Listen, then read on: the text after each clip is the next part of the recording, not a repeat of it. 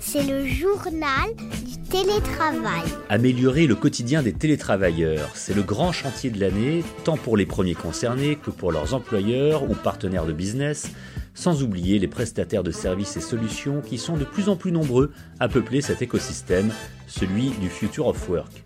Notre invité dans cet épisode a décidé de proposer une large gamme de coworking augmenté en proposant des lieux et prestations qui allient l'originalité, le dépaysement et même l'hébergement.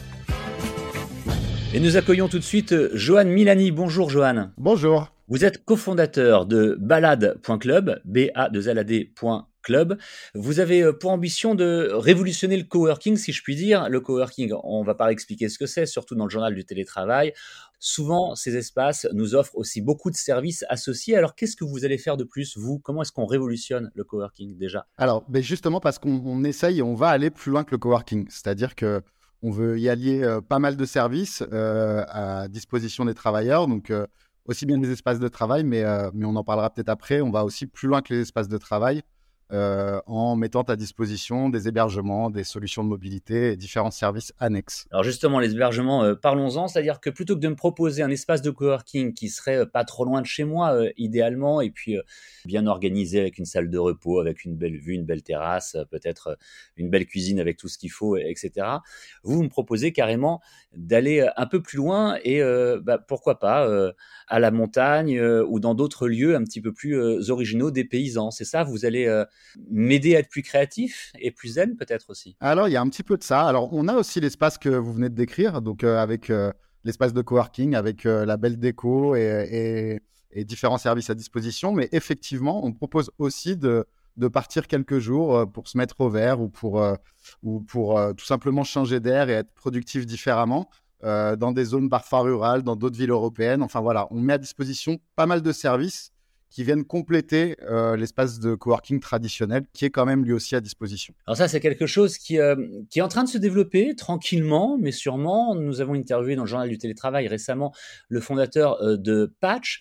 Je vous invite d'ailleurs à rechercher dans les derniers épisodes si vous l'avez manqué et à écouter son interview. En l'occurrence, chez Patch, ils, organisent beaucoup de choses autour de la communauté et en, louant pour des durées limitées des lieux un petit peu, je vais dire, insolites qui sortent de la ville en organisant des événements.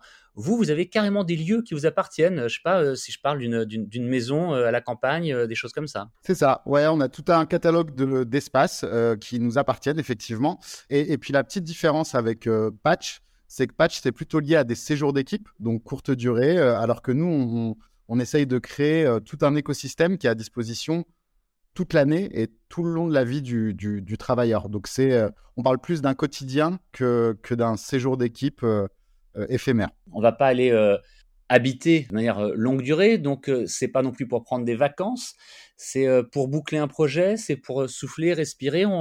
Les gens qui, vont dans vos hébergements, encore une fois, vous l'avez dit, vous avez des espaces de coworking classiques, hein, mais je m'intéresse un petit peu plus aujourd'hui à, à, ceux qui sortent de l'ordinaire et qui sont très très intéressants quand on regarde sur votre site. Qu'est-ce que vous proposez? Ce sont des, des services à la semaine, euh, des gens qui restent un petit peu plus longtemps C'est vrai qu'effectivement, ça va jamais remplacer un, hébergement long terme. Donc, c'est pas du tout la, la volonté, c'est pas ce qu'on propose.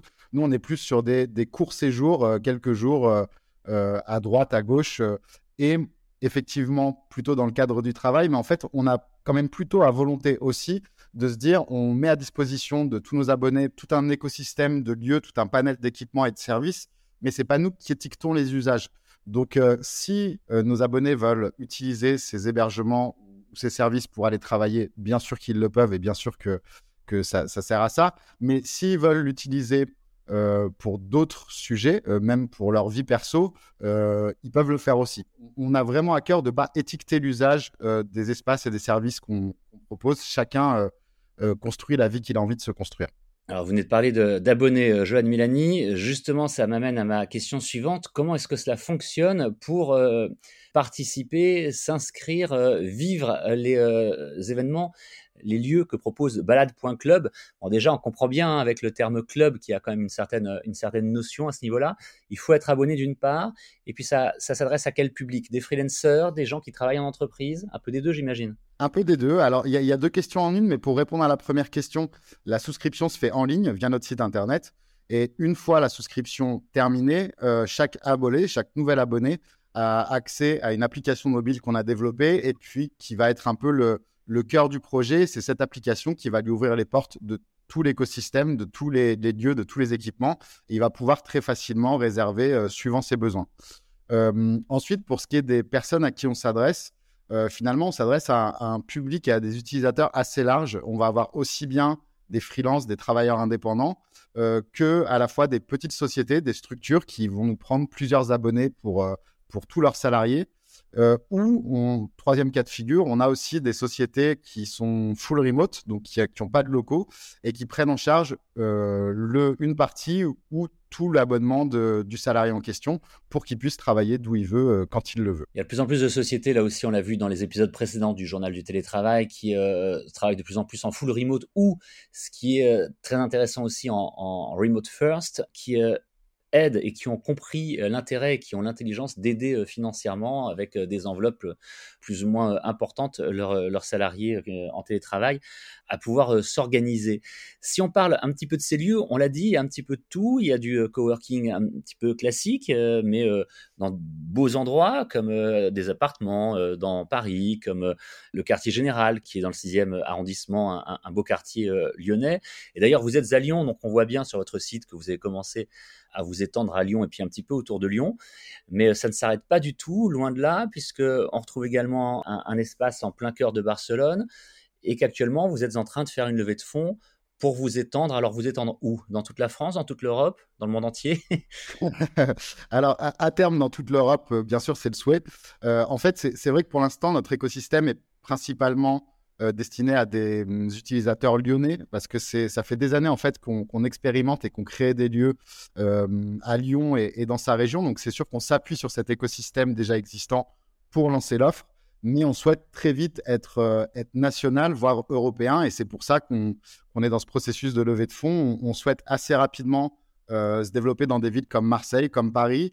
Et puis si on parle un petit peu de, de campagne, on aimerait assez rapidement aussi euh, avoir des lieux à proposer à la montagne, par exemple. Donc euh, voilà, c'est nos objectifs de, 2023. Vous proposez également un lieu mobile, un van aménagé. Ça, ça m'a bien plu. Exactement, on a, on a un van aménagé euh, à disposition des abonnés.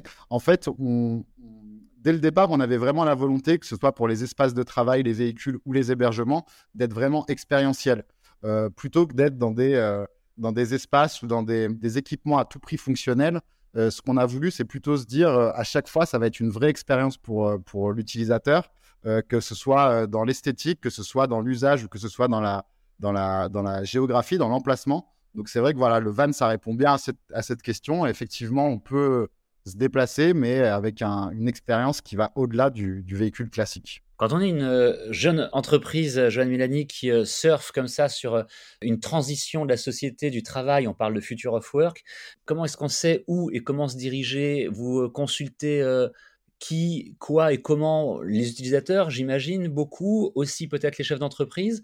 Euh, vous regardez ce qui se passe à l'étranger. Comment, comment est-ce que vous organisez votre développement? Finalement, il est dur de, prévoir. Il faut aussi laisser parler un petit peu ses intuitions. Euh, plutôt que de regarder euh, toutes les expériences qui peuvent se faire à l'étranger ou en tout cas ailleurs, on est plus dans une logique d'expérimenter au maximum, d'essayer des choses. Ça fait des années finalement qu'on crée des lieux, qu'on expérimente. On a, on a des espaces de coworking, des cafés coworking, mais on a aussi eu une on a toujours d'ailleurs une maison d'hôtes qui est dans la Drôme. On a, on a co-créé une friche industrielle avec différents acteurs lyonnais. Donc voilà, on essaye en tout cas d'expérimenter des usages, de, créer de nouvelles expériences. Et c'est à travers ces aventures qu'on connecte avec des personnes, qu'on a des retours, qu'on et qu'on on, acquiert un petit peu une sensibilité des, évolutions en cours dans, ce milieu-là, dans ce monde-là. Le prochain lieu, ce sera quoi? Ce sera où? Ah, Alors, c'est n'est pas précisément déterminé, mais, euh, mais en tout cas, on sait qu'on va très très rapidement avoir un nouvel espace à Lyon parce qu'on a on commence à avoir euh, maintenant déjà pas mal d'abonnés, donc on, va très vite accueillir un nouvel espace à Lyon. Et puis ensuite, il y a,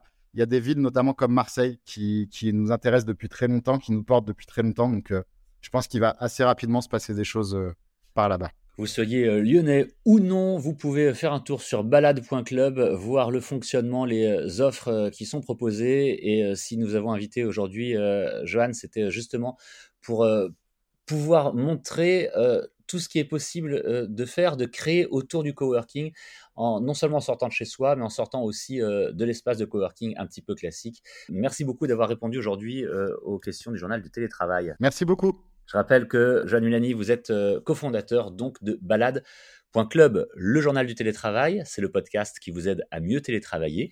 Vous nous retrouvez en permanence sur capital.fr, évidemment également sur toutes les plateformes d'écoute gratuites de podcasts, que cela soit Deezer, Spotify, Apple, Google, etc. Et si vous voulez correspondre avec nous, vous pouvez nous écrire une seule adresse, le journal du télétravail at gmail.com. À bientôt. C'est le journal du télétravail.